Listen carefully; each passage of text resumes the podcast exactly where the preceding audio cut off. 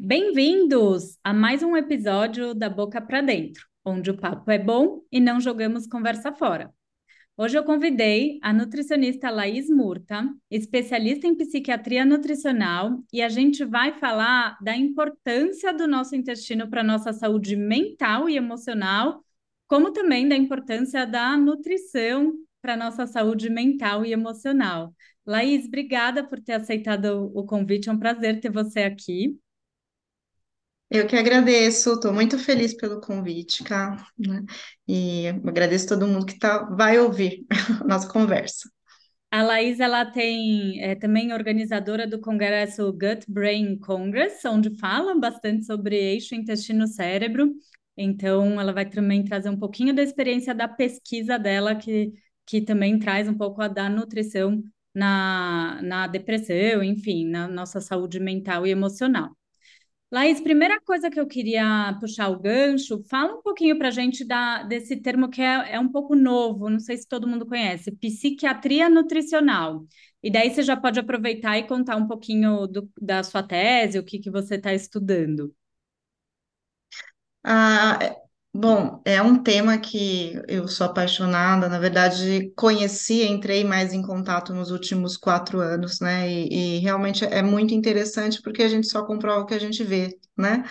A, a psiquiatria nutricional, ela, ela é uma nova área, né, da, da ciência, vamos dizer assim, tem jovem, uns 15 anos, né, em que a gente vê mais pesquisas sobre esse assunto, e ela surgiu da observação, tá? tanto de, de estudos é, observacionais, estudos pré-clínicos, né, em modelos animais, e, e de lá para cá ela vem ganhando bastante, bastante proporção, né, a gente tem cada vez mais pesquisas em relação a isso, é, e basicamente o que a gente busca entender é qual a relação entre alimentação, os padrões alimentares, a gente busca entender quais seriam os padrões alimentares é, adequados para cada patologia, para prevenção, e também os mecanismos moleculares, é, bioquímicos, né, metabólicos que estão por detrás da interação entre os nutrientes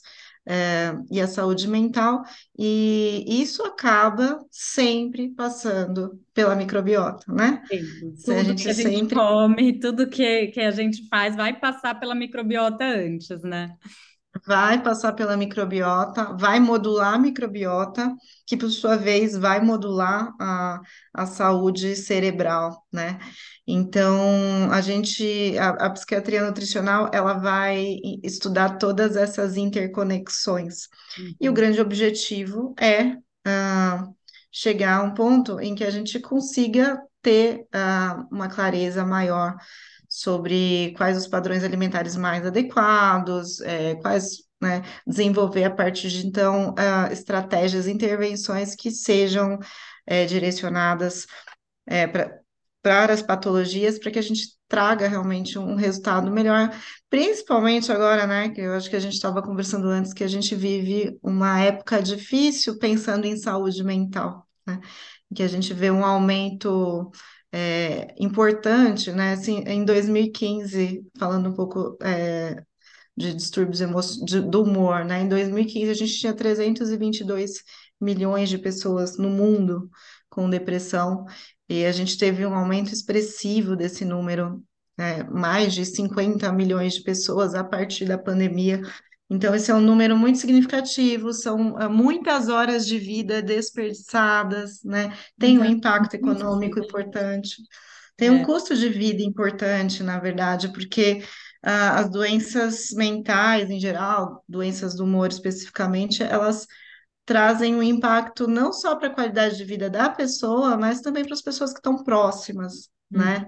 Então, é, realmente é um tema que a gente precisa olhar, né, com mais carinho, a gente precisa estudar mais e a gente precisa estar mais preparado para cuidar dos nossos pacientes. e para isso a gente precisa entender, né, de toda essa interconexão, de Eu tudo isso que está relacionado. As pessoas não têm uma noção de quanto que a nutrição também pode ajudar, porque quando a gente fala em depressão, ansiedade, a gente obviamente precisa ali de um acompanhamento psicológico, até muitas vezes com psiquiatra, mas o quanto a nossa alimentação pode ajudar na, na, na melhora desse quadro, né? Ou piorar também, dependendo da alimentação. Exato, isso- exato. A, a gente não pode esquecer que a gente é tudo reação química, né? é.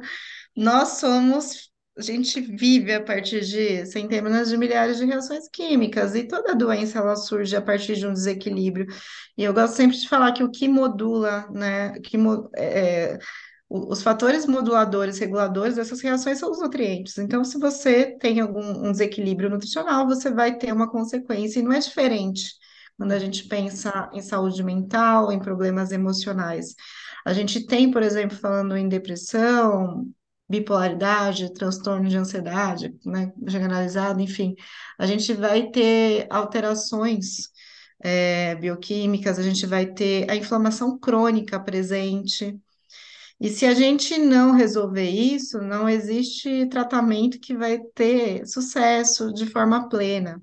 E é interessante ver também que muitos tratamentos, eles acabam, a gente acaba observando uma certa refratariedade, é, a gente vê tratamentos que não têm um efeito pleno por conta de deficiências nutricionais. Sim. Então, um exemplo assim, é, não adianta você usar um recapta- um recaptador de serotonina se você não tem serotonina. É, Para se produzir serotonina, você precisa de aminoácido. é, É, exato. Você precisa de aminoácido, triptofano, você precisa de B3, você precisa de B2, né? Enfim, tem toda uma questão. E aí, nesse caso, só usar a medicação vai ajudar? Não, não vai ter um efeito, né? Assim como em várias, vários outros tratamentos, né? É, por exemplo, as pessoas que acabam, né, tendo. É é muito comum, apesar da gente achar que não, pessoas que têm deficiência proteica, Uhum. né? Parece que hoje em dia a gente vive num mundo em que a deficiência proteica já não existe mais, mas existe, é muito Nossa, comum. muito. Eu, eu tenho visto, inclusive, acho que a minha maior ali, é, desafio na prática clínica é conseguir atingir a, a quantidade de proteína necessária dos pacientes, principalmente daqueles que têm muitas questões intestinais, né? Exato. É, é muito desafiador, porque, bom, ah, você fala sempre isso aqui, mas não é só o que você come, é o que você digere, é o que você absorve e metaboliza. Comer não significa que você vai ter ah, o nutriente aonde você precisa que ele esteja, né? Então, a gente ah, aliar, por exemplo, ajustar a demanda a fornecer, né, de acordo com a demanda, garantindo, né, que você tenha um processo, todo um processo digestivo adequado, às vezes é muito difícil. E aí entram, né, as questões emocionais, por exemplo, uma pessoa cronicamente estressada, né, uma pessoa que está passando, enfim, eh, burnout. Ela vai ter uma superativação simpática, ela vai ter uma menor eficiência digestiva, ela não vai produzir enzimas di- digestivas de forma adequada, ela vai ter cloridria, ela vai ter má absorção, Nossa, isso é né? muito importante porque, é, por incrível que pareça, eu tenho visto muito paciente entrando em quadro ali de burnout. É até legal a gente falar sobre isso, porque muitas vezes a pessoa só percebe que ela está tendo um burnout quando já já está ali, né, na crise, no auge da crise. Exatamente. Só que isso a gente já consegue ver com sinais antes, né? Tanto da Sim, alimentação quanto de comportamental, ali, sinais de estresse antes, que a gente poderia muito evitar isso com as estratégias nutricionais. Um dos sinais de burnout, a gente pode falar que são as alterações de eh, gastrointestinais, tipo intestino irritável, porque foi bem o que sim. você falou, né? A pessoa começa a entrar num estresse ativa muito o sistema simpático, diminui enzimas digestivas e aquilo, é, quando vê a longo, pra, a longo prazo, desregulou toda a microbiota intestinal e tudo, né? E, e exatamente, é, a gente faz avaliação enfim, você faz uma avaliação por microbioma oncoprológico funcional, você já consegue ter noção disso, né? Há outros pontos através, às vezes, de exames de... Você consegue ver através de exame bioquímico, seja como... O corpo, ele já vai dando sinal, né? Então, começam os sintomas, os, aliás, os sintomas, eles vêm depois que o, desequilíbrio já está instalado. Você começa a ver ali cortisol levemente alterado, um DEA baixo, né? aldosterona alterada. Então você já começa a juntar ali o quebra-cabeça e você já consegue nortear. E é muito importante a intervenção, né? Só quem já teve um burnout para saber como é difícil é, sair, né? Demorado. É um trabalho assim é, demorado para a gente reequilibrar tudo. Claro, gente, sempre vai precisar de um trabalho psicoterapêutico em conjunto, muitas vezes um trabalho, uma- um auxílio psiquiátrico, sem, sem... Aliás, é bacana até falar isso, que a gente tem que trabalhar em conjunto, né? Tem muita gente que ainda tem esse tabu, esse mito, se soubessem como podem viver melhor, né? Com, com uma ajuda. É, mas muitas vezes isso vai ser necessário, e a gente começa a ver o impacto de tudo isso já no processo digestivo, absortivo, o impacto na microbiota, que acaba sendo é, iminente, né? Hum. Então, a gente já consegue ver essa assinatura microbiana do estresse crônico de uma forma muito rápida, e a gente sabe, né, que a microbiota ela é fundamental para a saúde mental. Então, você tem aí, principalmente como metabólitos, né, é, oriundos da, da fermentação é, de carboidrato complexo, butirato, que é importante pra- não só para a regulação da barreira é, de mucosa intestinal, mas barreira hematoencefálica. Então, é importante para o controle da inflamação, né, cerebral, é, que por sua vez, a inflamação vai gerar redução de BDNF, que é um fator neurotrófico importantíssimo para a cognição. É, Então, a gente começa a ter declínio cognitivo, É, eu né? vejo assim uma reclamação bem recorrente atualmente é a perda de memória, e de foco e concentração. A gente sabe, né, que tem muita, hoje em dia a gente tem muita informação, isso para o cérebro é atordoante. Então, Instagram tem, tem muita coisa ali, redes sociais, você faz 300 coisas ao mesmo tempo, isso é um estressor, né, para e, e um roubador de sim. foco ali para gente. Mas também tem muito a ver com, com essa questão da alimenta, da nutrição e da microbiota junto. Conta um pouquinho para a gente como que a microbiota poderia af- afetar ali a nossa cognição, porque eu vejo que é uma preocupação dos pacientes isso. A, a nossa microbiota, ela tem um papel importante na, na regulação da neurotransmissão, né? Em especial de uma via, que é a via da quinorelina. Então, quando a gente tem um desequilíbrio, né, uma desbiose intestinal, a gente acaba aumentando essa via da quinorelina, então, que tentando simplificar uma coisa complexa, né? É. A, a gente tem ali o triptofano, que pode dar origem à serotonina, né, que é o neurotransmissor é, inibitório, né, associado aí com bem-estar, que melhora a qualidade do sono, porque é precursor da melatonina. Uhum. Pode ser desviado esse triptofano para a produção de vitamina B3 ou vai para a via do ácido é, quinolínico. A, a nossa microbiota, quando a gente tem um desequilíbrio, né, a gente vai produzir uma enzima que vai fazer com que a gente tenha mais desvio do triptofano para o ácido quinolínico. E o ácido quinolínico, ele vai aumentar a estabilidade glutamatérgica. O, glutamate, o glutamato, ele é um neurotransmissor excitatório, o principal neurotransmissor excitatório, muito importante para, por exemplo, consolidação da memória, aprendizado. Só que o excesso de glutamato é neurotóxico. E deixa Então, ele mata neurônio. né? A pessoa fica um pouco Isso. explosiva. Enxaqueca, irritabilidade, insônia, dor, dor crônica, fibromialgia, todas as dores crônicas, né? TPM, né? Então você fica mais dolorida. Então, ah, quando a gente tem esse desequilíbrio, a gente vai ah, propiciar essa estabilidade glutamatérgica e tudo isso vai interferir diretamente na regulação do humor. Cronicamente, né? É, como eu falei, o glutamato é neurotóxico e, e tem uma associação bem importante, por exemplo, com declínio cognitivo. Então, são mecanismos que eles estão associados. É, então, a- o trabalho, quando a gente pensa, né, na psiquiatria nutricional, a gente pensa na alimentação como um, um modulador da saúde mental, isso vai depender diretamente da saúde da nossa microbiota, Olha que né? interessante. De uma forma direta. É, todo mundo querendo mais performance, mais foco, mais concentração, e, e muito, muito disso começa ali no intestino. É, então, se você não tiver um intestino adequado, você vai fazendo esse processo mais inflamatório, desregulando seus neurotransmissores, e daí vai Isso. perdendo a capacidade de, de aprendizado.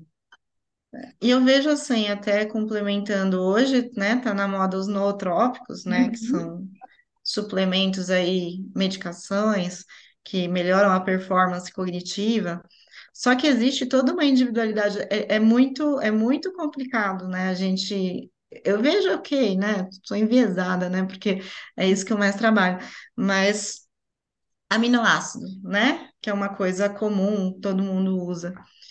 Eles podem tomar rotas metabólicas diferentes, caminhos metabólicos diferentes, e muitas vezes o que vai ser bom para um não vai ser bom para o outro. Sim, Vou dar um exemplo. A glicina, que é um aminoácido é, que, que vai, é, tem um efeito duplo aí na regulação do, do, do- da estabilidade glutamatérgica, para algumas pessoas vai ser estatório, para outras pessoas vai ser inibitório, né? sim. Ah, É, então a a gente gente tem que tomar cuidado. É, tudo vai depender um pouco da sua microbiota, que, que, ela, que, que bactérias que Sim, estão lá e o que, que elas vão fazer com esse aminoácido, igual a Laís falou, se, se pega um triptofano e dependendo da microbiota, ele não transforma aquilo em serotonina e sim numa via mais inflamatória, para você não é bom o triptofano, né? Então tem muitas exato. particularidades, além da parte genética, né? Então, por exemplo, Isso. pegando um exemplo aqui que, que o pessoal confunde muito, mas é, vou pegar a rodiola, que é um, um fitoterápico que dá uma ativada, aumenta a dopamina, deixa a pessoa um pouco, né, mais ativa. Se você pega uma particularidade genética é, de uma conte mais lenta, que é uma, é, uma, uma pessoa que tem uma tendência a ter ansiedade, ela não vai se dar bem com a rodiola, ela vai ficar mais ansiosa e vai perder o foco, Exa né? exatamente isso, exatamente isso. É, eu, eu ia falar dessas particularidades mesmo. Então, a, a- é até interessante citar, né, a questão da fitoterapia, né, porque é comum todo mundo perguntar. A gente precisa entender essa farmacocinética, né? Uhum, Ah, esses compostos, eles vão ser metabolizados, assim como as medicações, né? Às vezes a gente acha assim, ah, é natural, não tem problema. Tem problema, vai causar interação, né? E, e você vai ter, por exemplo, algumas interações que podem ser prejudiciais, né? A, a Bacoba, por exemplo, é outro que está uhum, tá em- na moda, todo mundo pergunta para mim também, né, que vai ter esse efeito, né, na, na redução de atividade de Conte. Pode ser bom para algumas pessoas, pode não ser para outras, pode prejudicar. Então, tudo isso tem que ser avaliado de uma forma bem individualizada. A gente precisa fazer essa análise, né, para a gente. E outra, tem umas questões de momento, de é, vida, né? que exato. varia, né? Você não vai fazer a mesma dieta para o resto da vida. Você muda, teu corpo muda, tua é, rotina muda, né? Às vezes uso de medicação, tem interação, né? Uma reduz a atividade enzimática, outra aumenta. Então você tem que ficar sempre atento. É um trabalhinho É, importante. individual, é. É bem, bem importante isso, porque muitas vezes a gente, até a gente mesmo em redes sociais, acaba falando, ah, tal coisa é bom para isso, só que num um contexto muito geral ali, né? Então, você Exato, vai individualizar, tem que olhar as medicações que está tomando. É, muito sobre o intestino, se você está em desbiose, quase que é melhor você não tomar nada melhorar exatamente, intestino antes de inventar moda com alguma coisa, porque senão é, pode dar mais gatilho, né? Então a gente não sabe sim. quais bactérias que estão lá, o que que elas estão fazendo e, e elas podem transformar é, numa via mais inflamatória. Exatamente isso, né? Ah, trazendo até um exemplo, vai falando da parte da psiquiatria.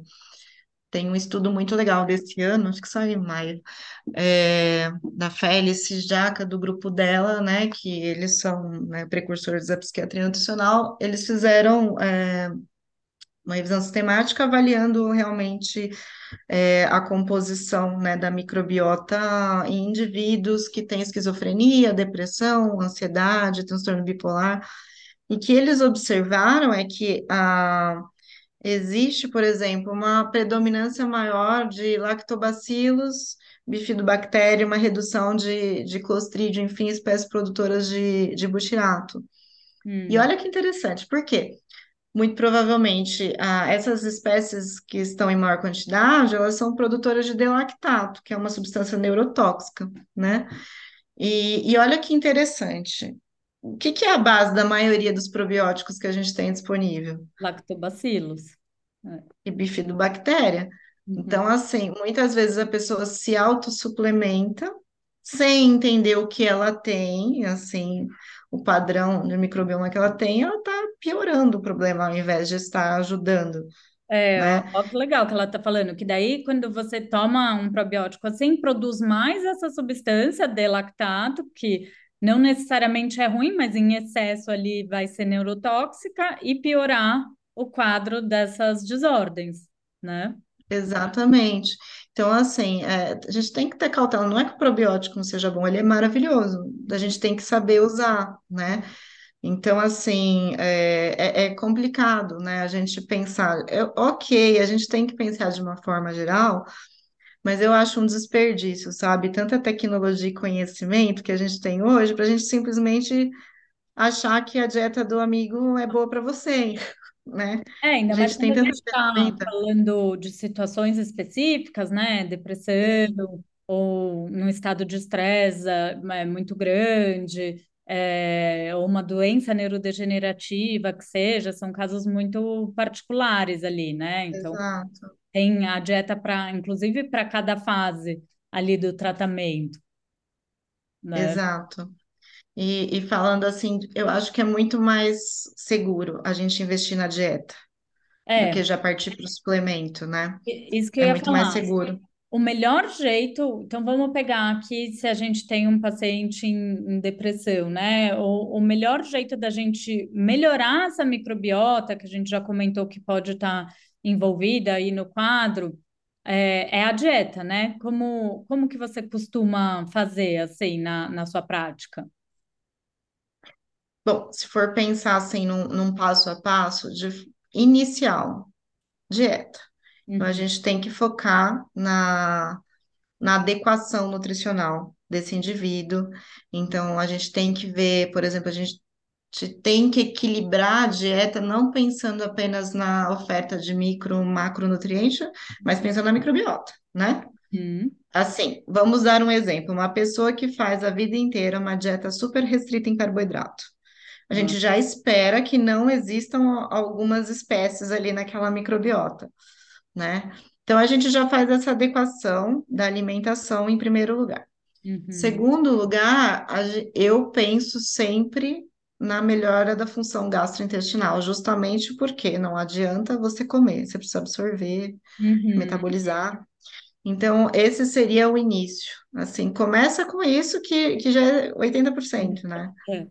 Porque a, a dieta em si só, ela já promove uma mudança da, da microbiota rápido, de uma forma super rápida, É, o né? problema é sustentar, né? Então não adianta fazer, Exato. tipo, ai, vou fazer ali de segunda quinta uma dieta, Não, semana comer tudo errado, que daí a microbiota ela não sustenta a mudança, né, da, do estilo é, a gente precisa de consistência, né? E considerar que isso, a ideia é uma mudança, né, pro resto da vida, Uhum, fazendo os ajustes aí de acordo com a necessidade pontual. Então, eu começo por aí, eu, eu faço toda a, a adequação nutricional, ajuste, né, da, da função gastrointestinal, e aí a gente vai avaliando e vai vendo, né, como vai ficando. uhum, Se houver a necessidade, aí eu penso na, na, na introdução de, de pré-bióticos, sempre em primeiro lugar, e por último em probióticos.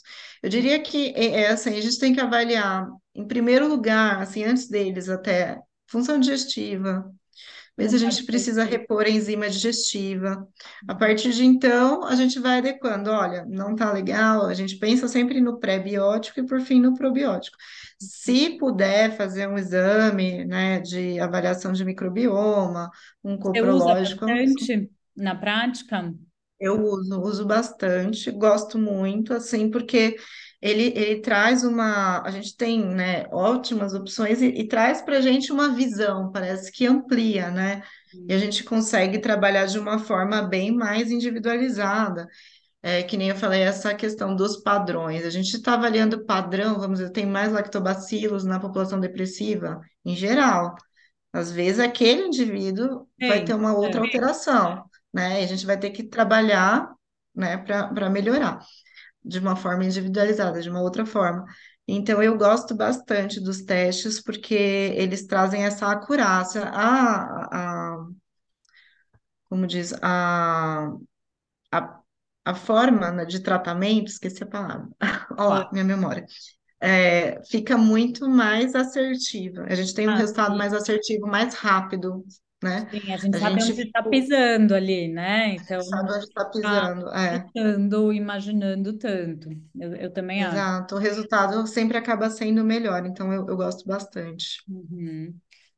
Para quem não conhece, a gente está falando dos testes de, de sequenciamento de microbiota, né? Que ele avalia o perfil da sua microbiota intestinal, das bactérias que você tem ali no intestino.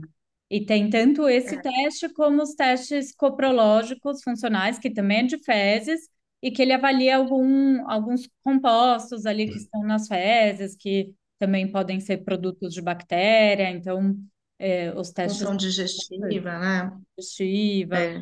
Então, ajuda bastante a gente que trabalha com intestino Ah, nossa, ajuda demais. Eu falo que são ferramentas assim absolutamente úteis, né? Não é aquela coisa que você faz assim, você consegue sempre ter uma aplicabilidade e é uma forma também de você mensurar a evolução da, da sua intervenção, né? Para onde que tá indo, tá dando certo, não tá dando certo. É bem Exatamente. legal. O que que eu vejo nos pacientes com, com questões intestinais, né? Muitos já estão com depressão associada. Aí não sei, eu, eu sei que você não vai ter essa resposta, mas queria mais uma opinião, assim. O que que você acha que vem primeiro? O intestino, porque é a história que eles me contam. Ah, então depois que meu intestino começou a desregular, eu comecei a ter gases, distensão, desconforto e não consigo comer mais nada, e enfim, isso me deixa deprimido e acabou com a minha qualidade de vida. Ou então você acha que já tinha uma depressão e isso foi desregulando o intestino? O que que, como que é a sua opinião sobre, sobre esse quadro? Ah, acredito que a gente tem as duas situações, né? É, é muito comum a gente ver, especificamente falando em indivíduos depressivos, é, já um histórico, né, de alterações gastrointestinais, Uhum. é, da mesma forma como existe, por exemplo, o caso de indivíduos muito ansiosos acabarem, é, por vir desenvolver, por exemplo, uma síndrome de intestino irritável, uma colite, que tem um componente psicossomático muito importante que já é uma tendência, já, vamos dizer assim, a ansiedade, aquela, aquela, aquele estresse crônico, eles funcionam como gatilhos para essas doenças. Então, eu, acre- eu vejo, assim, na minha opinião, tem, a gente enxerga as duas situações. Agora, uma situação, ela é perpetu- perpetuante da outra. Outra, né? Uma vai levando a outra. É, Uma vai levando a outra. Então, aí começa a entrar no tal do ciclo vicioso que a gente tem que interromper, e o nosso trabalho é interromper. Então, a parte comportamental vai para terapia, não tem como. Não tem como. Aliás, é super importante, recomendo para todo mundo. Nasceu, faz terapia, né, se possível, e, e tem que tratar e quebrar esse, esse ciclo, né? Ah, tem pessoas que entram num quadro assim de uma ativação simpática muito grande que não consegue desligar, vai precisar de algum tipo de intervenção medicamentosa, né? Até para ter aquele start e conseguir aderir né, a proposta nutricional, a proposta de mudança de vida, né? Então, a, às vezes a gente vai precisar de- desse auxílio também. Mas eu enxergo as coisas assim, casadas e inseparáveis. Se um dia você está estressado, você naquele dia vai ter uma alteração de microbiota. Então, É, as duas coisas elas estão assim, muito interligadas. eu acho que as pessoas não percebem o impacto do estresse. Porque eu pergunto assim na consulta, ah, mas você tá estressado? Não, não tô. Mas, tipo, a pessoa tá. Sim. Só que às vezes a pessoa liga o estresse a um evento muito trágico, alguma coisa muito ruim que aconteceu, e não necessariamente, né? É, uma vez eu fiz um exercício bem interessante, tipo, eu tinha que anotar minhas, minha, minhas emoções e sentimentos ali por uma semana. E daí, naquela semana, eu tive uma discussão, eu nem lembro nada de importante, assim, uma discussão, não lembro se foi com alguém de trabalho, alguma discordância ali. E daí, depois daquele dia, eu fui arrastando emoções meio ruins por vários dias depois, que eu não associava a, àquele evento. Então, às vezes, um evento ali que te tirou do centro, você vai carregando, e isso é o suficiente para mudar a microbiota, para alterar a motilidade Sim. gastrointestinal. É, então, isso eu convido todo mundo que está escutando a fazer essa autoavaliação, né, de como estão os seus sentimentos, suas emoções, porque às vezes a gente passa por cima e daí só vai perceber quando está muito ruim, né? É, eu acho, até contribuindo, que eu, é isso mesmo, eu vejo uma normalização do estresse É. e, e de algumas doenças. Com certeza você já pegou vários pacientes. Ah, eu sempre tenho uma dor de cabeça. Tipo, Uhum, normal, entendeu? Mas uhum, todo mundo tem intestino preso, não é? uhum. Ah, todo mundo tem foliculite, não é normal? Não. não é normal. Teu corpo tá gritando na tua cara, fala assim, meu filho, faz uma coisa. É, E, e com essa parte emocional também é assim, vai arrastando, é normal, assim, a gente vive numa era de alto desempenho, é, né? É é alto desempenho. Exato, a gente tem que render, a gente tem que render, e a gente passa por cima da nossa saúde, dorme pouco, né? Tem, a gente não foi fisiologicamente desenvolvido para aguentar essa carga de estresse, porque não é só o estresse físico, é o estresse mental, né? A É, gente está aqui conversando, 25% da energia do, da, que a gente está gastando aqui, da glicose, está indo para o cérebro. É muita coisa, é muita coisa. E a gente não percebe que, assim, se você sabe, mas 30, 40% dos casos de depressão, falando especificamente de depressão, são apenas 30%, 40% dos casos são de origem genética, tem um componente genético. Apenas trinta por Então, cento. vamos dizer, é 70, comportamental ali, de estilo de vida. 70% é estilo de vida ambiental. Olha, Então, você começa a se sobrecarregar, você começa a dormir pouco, você negligencia a sua saúde, não treina, come mal.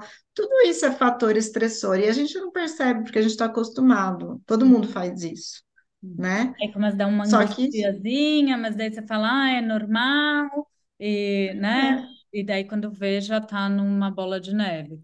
Por isso que, que É, aí chega à noite, não dorme, daí bebe para relaxar. Aí no dia seguinte, tá cansado, toma um energético, toma 40 cafés por dia. Todos esses, né?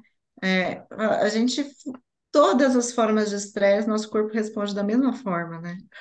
Então, Uhum. privação energética, é, cansaço, né? Privação de sono problemas emocionais, discutir com alguém, seu corpo sempre vai reagir da mesma forma. Então, aumenta lá a ativação simpática. Aí, quando você vê para desligar isso, é muito difícil, né? É, quando, quando a Laís fala de aumentar a ativação simpática, a gente entra naquele sistema de luta ou fuga, que, que é para de proteção, né? O estresse ele vem ali, né, como uma proteção nossa, mas hoje em dia a gente vive isso cronicamente. O nosso organismo não foi preparado para aguentar isso cronicamente. É para ter um estresse e voltar ali depois, né, do, do evento, voltar para o basal mas não é o que acontece hoje em dia. E por isso que a gente tem tido tantos casos de intestino irritável é, ultimamente, porque quando eu me formei não tinha essa quantidade de intestino irritável que a gente vê hoje, né? Que está muito Com ligado com certeza. esse eixo intestino-cérebro desregulado. Exato, né? É, são coisas que a gente consegue. É, E, e, e não é só porque a gente aumenta o método diagnóstico, né? A gente vê as pessoas sintomáticas, a gente vê as pessoas desenvolvendo, né? E da mesma forma como ah, eu vejo, é muito comum a cloridria, é muito comum pessoas terem má digestão. É, aquela pessoa fala assim, nossa, eu sempre comi carne, mas agora parece que eu enjoei, não estou digerindo bem, é né? um super sintoma Você, tá com falta de acidez mesmo. É, exato. muito isso também. É, outro sintoma que eu vejo que é muito comum também de sobrecarga, né? E já falando um pouco de detox, a pessoa fala, nossa, acho que eu tô ficando velho, porque antes eu bebia, eu não passava mal. Agora eu tô, eu fico, tomo uma taça de vinho, já fico com uma ressaca e dor de cabeça. Aí não, não tá ficando velho, é que seu detox tá sobrecarregado, né? Tá É, super sobrecarregado. Então, é o seu corpo te avisando, né? é, A gente precisa ouvir, precisa tomar cuidado, né? Mas a parte boa é que, assim, a alimentação, ela pode ser uma grande vilã, uhum. né? Contribuindo para a piora de tudo isso, mas também ela pode ajudar muito, ela pode resolver os problemas. Vai aí um pouco da consciência, da nossa consciência escolha, né? Eu queria até fazer uma Então, observação da alimentação. O que que eu tenho visto também? As pessoas, né, é, com, que sofrem dessas questões intestinais acabam restringindo demais na esperança de, ai, tal alimento me faz mal, tal alimento me faz mal, vou tirar, vou tirar. E tem chegado para mim pessoas que não comem praticamente mais nada, com uma alimentação muito monótona, o que a gente sabe que é ruim para a microbiota intestinal, né? Isso a longo prazo e, e tirando muita coisa e não melhorando. Não sei se você tem é, notado isso, e eu acho legal a gente colocar isso, aqui, né, que para modular a microbiota não é tirar tudo, é muito- a- até muitas vezes é incluir alimentos que vão fazer o estímulo para uma diversidade das bactérias no intestino e, enfim, para a saúde dessa microbiota. Você tem percebido isso? nossa, Exatamente isso, exatamente isso que você falou também é uma percepção. É, eu vejo, às vezes, iniciando por modismos, infelizmente, as pessoas veem, enfim, começam a fazer por conta própria, algumas vezes sem a necessidade, ou às vezes até com, com profissionais que não têm tanta experiência, e aí começa, tira, tira, tira, e aí é difícil você fazer Colocar de essa reintrodução, porque a pessoa vai vai passar mal, É. né? Vai distender, vai ficar com a digestão lenta. Então a gente tem que, é um trabalho muito grande para a gente conseguir e, e pra, a gente só vai conseguir normalizar a partir do momento que tem diversidade nutricional, Sim, senão você, né? você vai passar mal com qualquer coisa, porque você tem lá meia dúzia de bactérias ferme- é, é, é, aumentadas fermentando aquele alimento ali que você come todo dia, né? Então, isso... Exato. Mas é um trabalho assim super importante, até do ponto, aí já entra a questão emocional, porque a pessoa ela desenvolve medo, Medo, desenvolve ansiedade, ela desenvolve ansiedade só de pensar em comer, porque ela vai passar mal, e ela se priva de estar com os amigos, de estar em ocasiões sociais, porque ela tem medo de sair, E isso vai mal. agravar a depressão dela, porque nós somos seres sociais, né? Então, ela vai se sentir ali privada, excluída. É, nossa, eu tenho que vai por sua muito. vez piorar, que vai É. por sua vez piorar a microbiota, que vai fermentar mais e entra num ciclo sem fim. Uhum. É, esse é um problema que eu também, assim, até bacana você ter falado, porque é uma das coisas que eu mais tenho visto, assim, é algo extremamente comum, né, extremamente comum. Que eu vejo também que em alguns casos é agravada por modismos alimentares, então, assim, falta de acompanhamento, aquela pessoa que, que faz dieta muito radical, né, dependendo do objetivo. E, e aí a gente cria um caos ali que é bem complicado depois para resolver. Na sua conduta, assim, pensando, né, nesse tema, depressão, microbiota, tem algum alimento, assim, que não entra de jeito nenhum? Como que você é, costuma fazer? Vou até pegar exemplo já do- dos mais polêmicos. Glúten, por exemplo. Ah, é proibido nessa fase ou não? Ou depende? Depende. Eu, eu tento, assim, fazer o máximo de individualização. Uhum. E, e assim, o feito ele é sempre melhor que perfeito, sabe? Por que que eu falo isso? Se a gente pega aqui um paciente ultra grave, ultra refratário, que ele vem com uma depressão muito importante e tem uma anedonia muito grande, você propor aquela dieta mind maravilhosa e, e ele não vai aderir, ele não vai aderir. E aí não vai me ajudar nem ajudá-lo. Então, nessas situações específicas, eu começo a fazer uma mudança gradual. Ah, come pão francês. Vamos começar com pão de fermentação natural? Uhum. Começa a tirar o industrializado. Ah, toma refrigerante. Vamos tomar um suco? Uhum. Sabe? Às vezes não é ainda o ideal que a gente imagina, mas muitas vezes a gente vai ter que ter essa paciência, porque senão ele vai fazer uma semana ele vai desistir. Sim. E a gente precisa, inclusive, pelo menos essa, é é isso que eu tento fazer, apoiar esse paciente em todas as instâncias para que ele consiga, consiga mudar, inclusive organizando as refeições dele. Uhum. Porque só quem já teve depressão para entender. Muitas vezes você não quer fazer nada, você nem entende a comer, né? necessidade, mas você não faz. É. Então, imagina para ele ter que cozinhar. Às vezes isso é muito difícil, então a gente precisa dar esse suporte. Uhum. Mas ah, existem, né, várias particularidades. A gente vê que existem pessoas que são ultra sensíveis ao glúten, ultra sensíveis aos lácteos. E eu, particularmente, acho muito importante a gente fazer pelo menos ah, uma, uma é, sair da monotonia alimentar. A gente conseguir fazer uma rotação maior dos alimentos, pelo menos.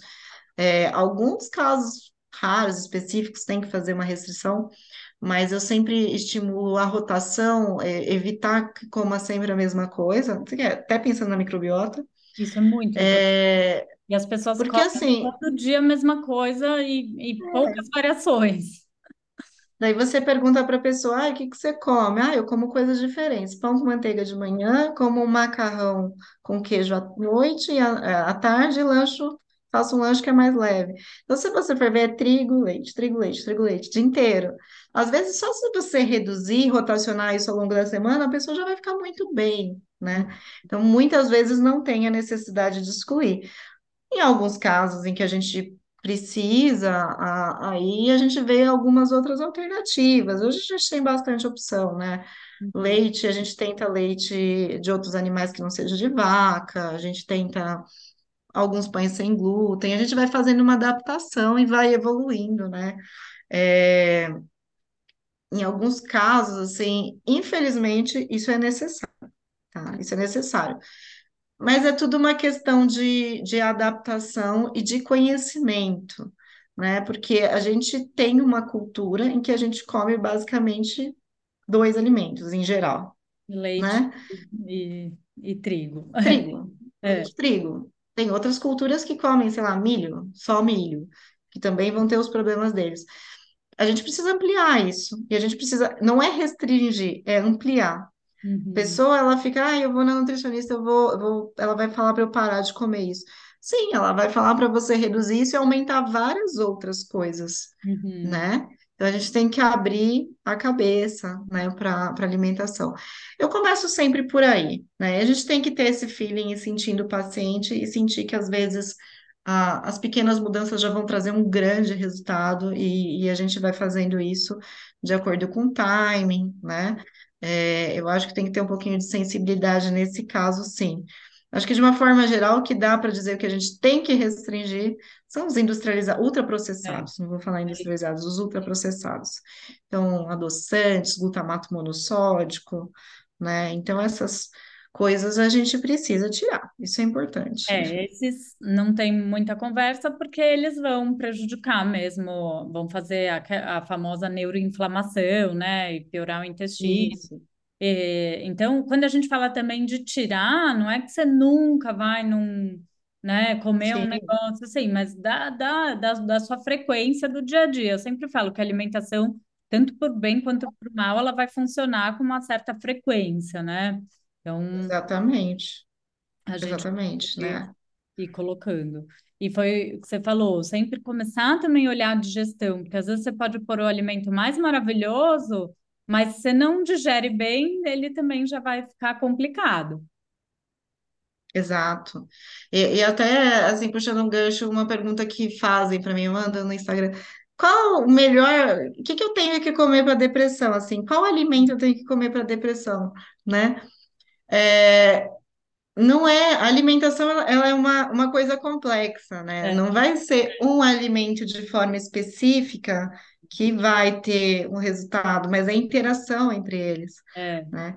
Daí que a gente começa a estudar os padrões alimentares, né? Hoje, ah, o que a gente tem mais evidência, né, de, de efeito benéfico para a saúde mental e para a saúde cardiovascular e para emagrecimento e prevenção de câncer, né? É a dieta mediterrânea, é, né?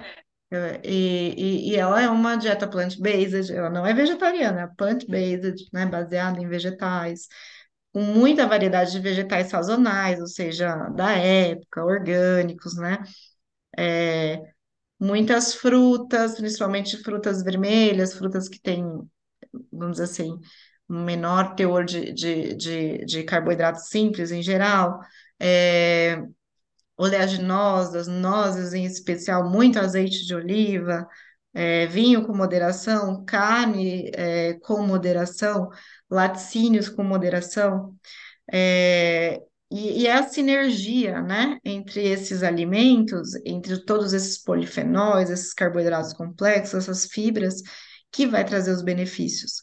Não é uma única coisa, é, né? não adianta, tipo, comer um- uma coisa no dia boa e o resto da dieta está em desequilíbrio. Então, faltando proteína, faltando gorduras boas, você falou, né, do azeite, é uma das características da dieta mediter- mediterrânea ser rica em gorduras monoinsaturadas, azeite, as castanhas, abacate. Então, é, são gorduras anti-inflamatórias, legais. Mas daí não adianta você ter uma dieta com um monte de gordura inflamatória é, saturada, É, ou, é, né, que, que daí você comendo o azeite não vai ajudar. Então é a sinergia mesmo.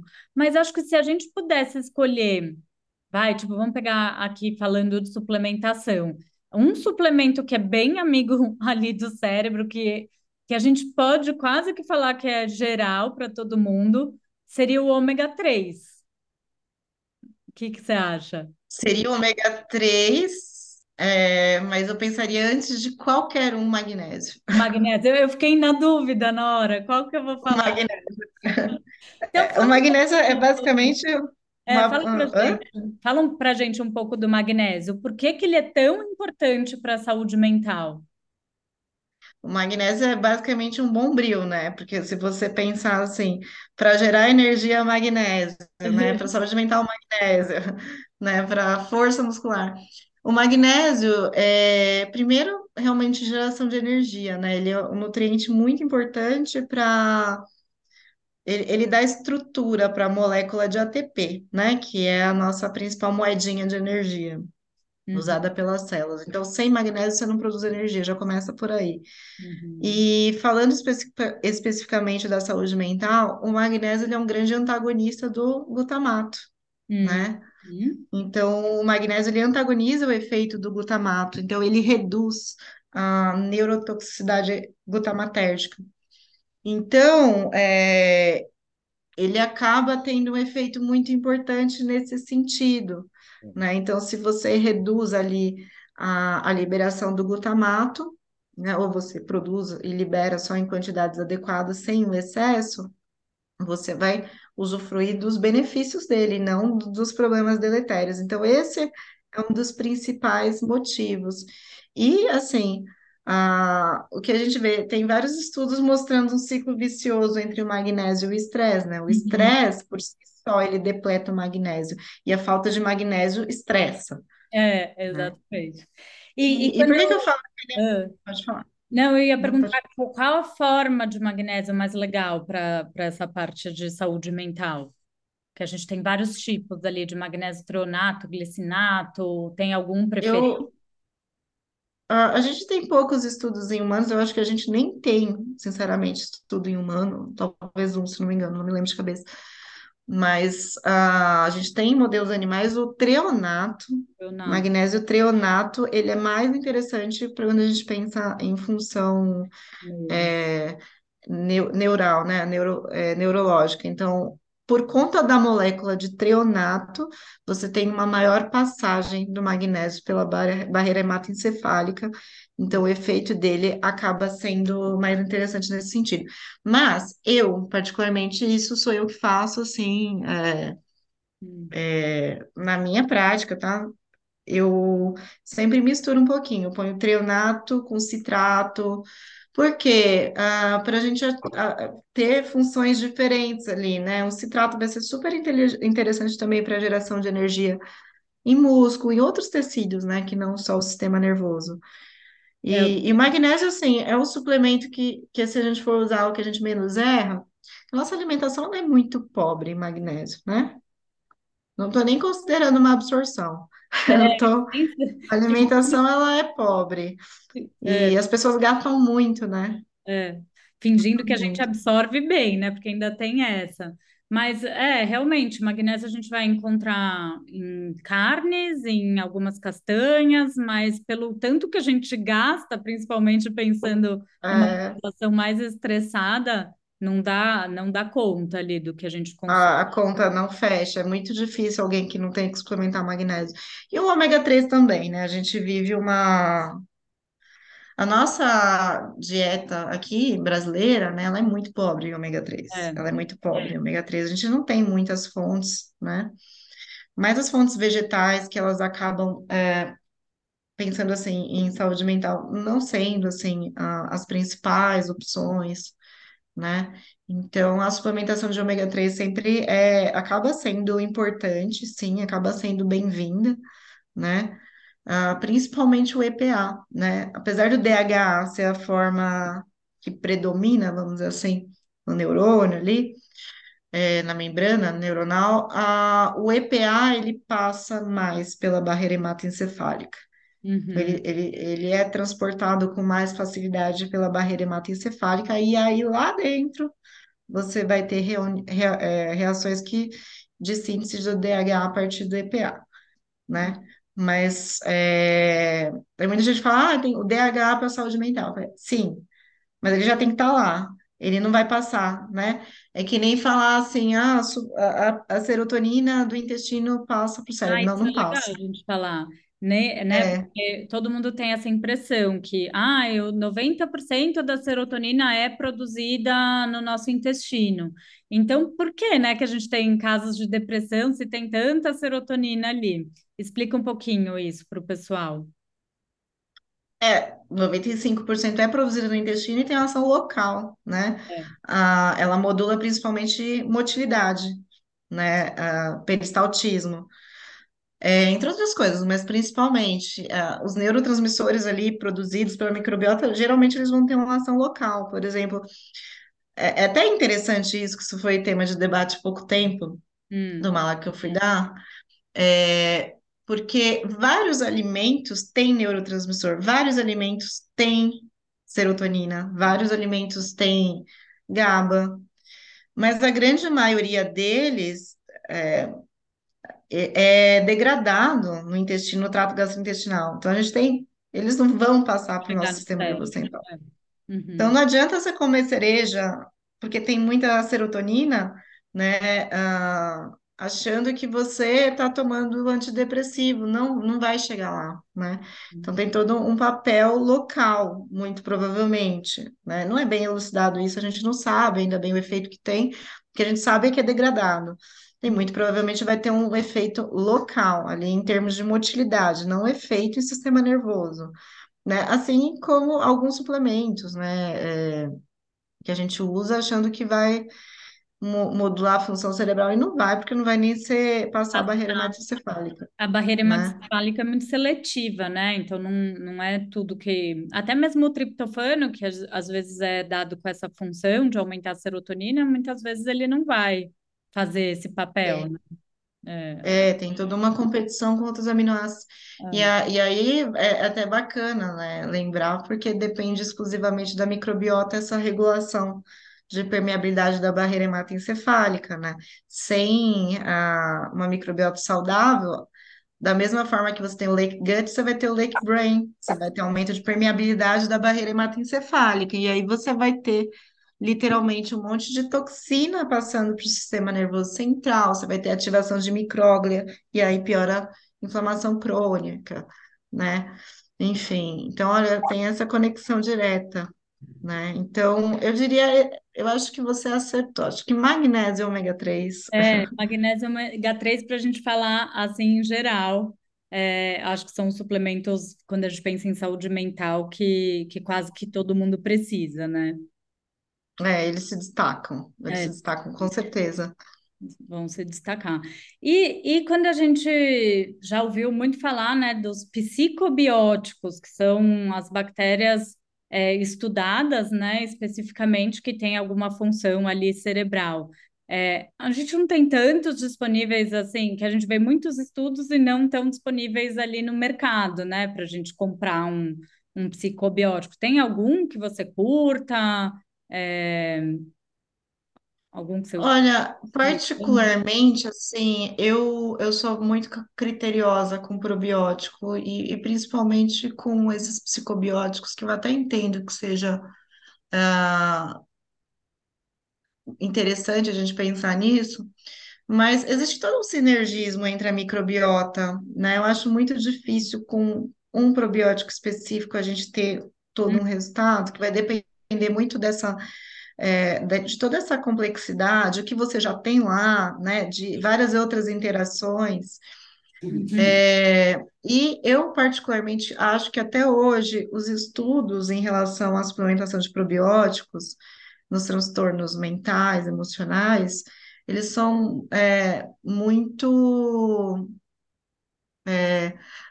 incoerentes entre eles, não são padronizados, usam protocolos muito diferenciados, com cepas diferenciadas, com populações diferenciadas. Eu acho muito difícil ainda, Uhum. hoje, a gente ter uma, alguma coisa, uma comprovação. É. Exato. Então, ter uma comprovação assim sobre o que realmente faz mais efeito, o que é melhor. Então, nesse sentido, a minha opinião, eu prefiro fazer uma avaliação de microbioma Uhum. enxergar o que tem ali e fazer o ajuste, se for o caso, é, suplementar probiótico, com base que a gente tem ali. Ah, uma quermância baixa, Uhum. Clostridium baixo. Pode pensar na reposição dessa quermância, você pode pensar, né? Tem as opções de Clostridium, dá para a gente pensar na suplementação com um prebiótico seja mais adequado para aquela espécie que a gente quer mais É. ali Uhum. né? Eu iria mais por esse caminho, ah, e não assim uma coisa geral, sabe? É, quanto mais a É, gente estuda microbiota, menos a gente prescreve probiótico, né? A verdade é eu, eu assim, é, sempre tive assim um pouco de, de pé atrás, né? Porque é muita coisa, né? Eu acho que está muito longe da gente entender isso, inclusive, porque é muita coisa, é um universo inteiro. É, mas eu gosto muito, assim, eu, eu particularmente na minha prática, eu vejo mais resultado quando a gente faz desse jeito, sabe? A gente olha lá o que que tem lá eu também. né? Quando a gente não tem a possibilidade de fazer essa avaliação, eu prefiro ir trabalhando mais Com os com os pés. pré-bióticos.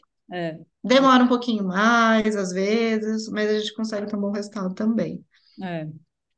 Fala um pouquinho da sua tese. Você comentou que você estava estudando o impacto do jejum na depressão, é isso mesmo? Fala um pouquinho para gente do que você tem É, visto. a nossa pesquisa, na verdade, é uma revisão sistemática, a gente está levantando na literatura o que tem, né, de, de pesquisa em relação ao efeito do jejum na, em transtornos de humor, mas principalmente na depressão.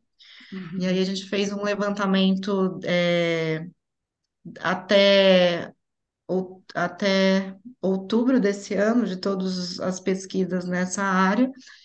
E aí a gente está tentando enxergar quais são os protocolos que trouxeram resultado, quais não trouxeram resultado, quais são os tipos de jejum que são mais interessantes, né? Porque o jejum inter- intermitente ele é uma prática milenar, né? Várias populações do mundo usam o jejum por diversos eh, motivos, principalmente motivos religiosos, e uhum, cada um faz de um jeito, né?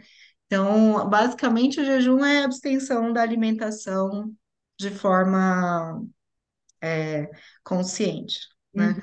E a gente tem aí o jejum em dias alternados, que é aquele jejum que você faz 24 horas, que você não come em dias alternados. Você tem o, o jejum do guerreiro, que é bem famoso, tem o livro, né? Bem, bem best-seller nos Estados Unidos, que é o 5 por 2.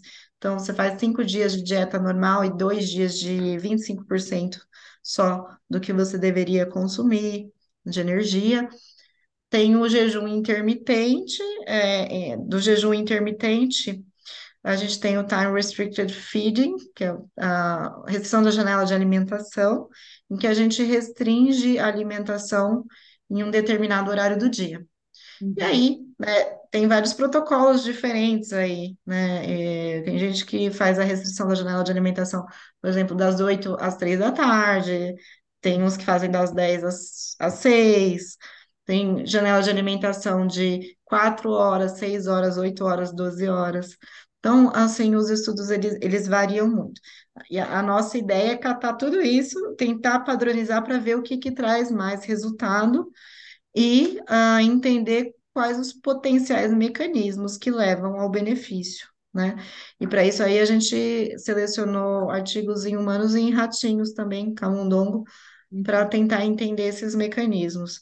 Sim. E espero, né, em fevereiro já trazer a resposta, mas aparentemente o que traz mais benefício é a restrição da janela de alimentação, Ah, sério? né? Que legal. É o que eu É, mais prescrevo, até porque também é um pouco mais fácil de fazer, né? Ali, quando. É, é mais fácil de fazer, assim, até estudando, assim, com outros efeitos, por exemplo, emagrecimento e é, diabetes, né, diabetes tipo 2, resistência insulínica, a restrição da janela de alimentação, quando a gente faz a, a restrição de acordo com a luz do dia, então, é, precisa estar, ter uma, uma cronossincronização, sincronizar com o, o período ativo, né, o nosso período ativo é durante o dia, a gente tem é, efeitos melhores em relação ao controle glicêmico, ao controle de apetite e composição corporal, Então, né? daí você diz restringir a alimentação no período do dia? É, Isso, Ah, tá. durante o dia, né? Não necessariamente precisa ter restrição calórica, aí que é a parte mais legal. Tá. Então, você pode fazer assim: você toma o café da manhã às 7 Da manhã. e vai começar uma janela de restrição de 10 horas. E aí você vai jantar às 17. Tá. Entendeu? Então, nem necessário. Existem. Tem um estudo muito legal, inclusive. Assim, tem uns, né, que são nossos favoritos, que Uhum. eles fizeram um acompanhamento de, de uma população italiana. E aí Tá. eles viram que os idosinhos, né, acima de 70 anos, que faziam a restrição da janela de alimentação de 8 horas, então comia durante 8 horas, durante o dia apenas. Independentemente da qualidade da dieta, eles eram mais longevos, tinham melhor capacidade cognitiva e é, eram menos suscetíveis a problemas de humor, Olha que legal. né? Então, eles faziam café Então, da manhã e comiam depois só de oito horas. não, eles faziam café, sim, ah, café da manhã, almoço e janta. Ah, café Nessa janela, nessa janelinha Ah, assim de fazer oito uma horas. janela de, de se alimentar, tá? Então, por oito É, horas então, assim, e depois. invertendo, je- fazendo um jejum de 16 horas. Aham, tá. Esse é um dos Só jejuns que, que eu mais prescrevo, é. É, só que aí, assim, a- o não é muito legal, até isso na clínica eu vejo bastante resultado, tá? Eu tô falando, é, aí generalizando para, entre outros aspectos do jejum. É, não é tão legal, é, por exemplo, pular o café da manhã. Ah, sabe aquelas pessoas que falam assim, ah, não como de manhã, vou almoçar. Isso, pular o café da manhã aumenta a compulsão, né? Aí vai ser aquela pessoa à tarde que vai comer a parede, vai comer um monte de doce, né? Então, o interessante é fazer o café da manhã e puxar as refeições mais para cedo. É, eu vi um estudo agora recentemente que eles, é, mas eram diabéticos, eles avaliavam com o café da manhã ou pulando o café da manhã.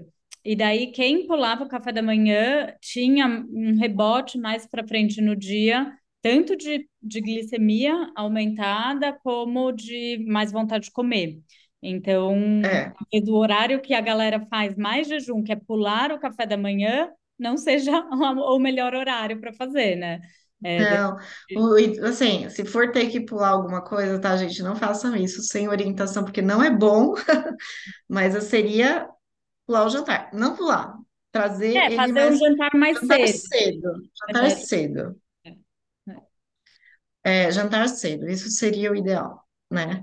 É, então, assim, são alguns insights bem interessantes. Ah, os estudos, eles são muito variáveis, muito, a grande maioria não avalia a qualidade da dieta, né, o É, tipo de dieta. Então, isso faz, a gente que é nutri, sabe que isso acaba bagunçando bastante. Mas, a gente imagina, né, que, quem sabe isso vire o, o doutorado, mas hum, que se a gente tiver Imagina a gente juntar, né? Se o jejum for bom, veremos, com uma alimentação mais equilibrada, mais do estilo mediterrâneo, imagino eu que o resultado seja ainda melhor, né? certeza, Mas a gente pode falar sobre isso daqui uns três anos, Nossa, para ter então certeza. já fica o convite aqui para você ir contando para gente que essa pesquisa é muito legal, muito útil para a gente também na prática e Sim, né? Bem é, legal. Para os pacientes. Ai, nossa, muito bom. Esse papo é muito bom. Intestino, cérebro e nutrição, acho que são minhas paixões também. É, eu vou fazer uma última pergunta, que eu sempre faço para todo mundo. O que que você considera saúde para você? Saúde é vitalidade. Então, é você ter energia e bem-estar para você fazer as coisas que você gosta. Uhum, para você alcançar seus sonhos, para você seguir suas paixões, né? É, é mais do que se sentir bem. Então, é você ter esse, esse energia para manter esse ímpeto de fazer as coisas que você gosta, para que você corra atrás, inclusive, de ser feliz, né?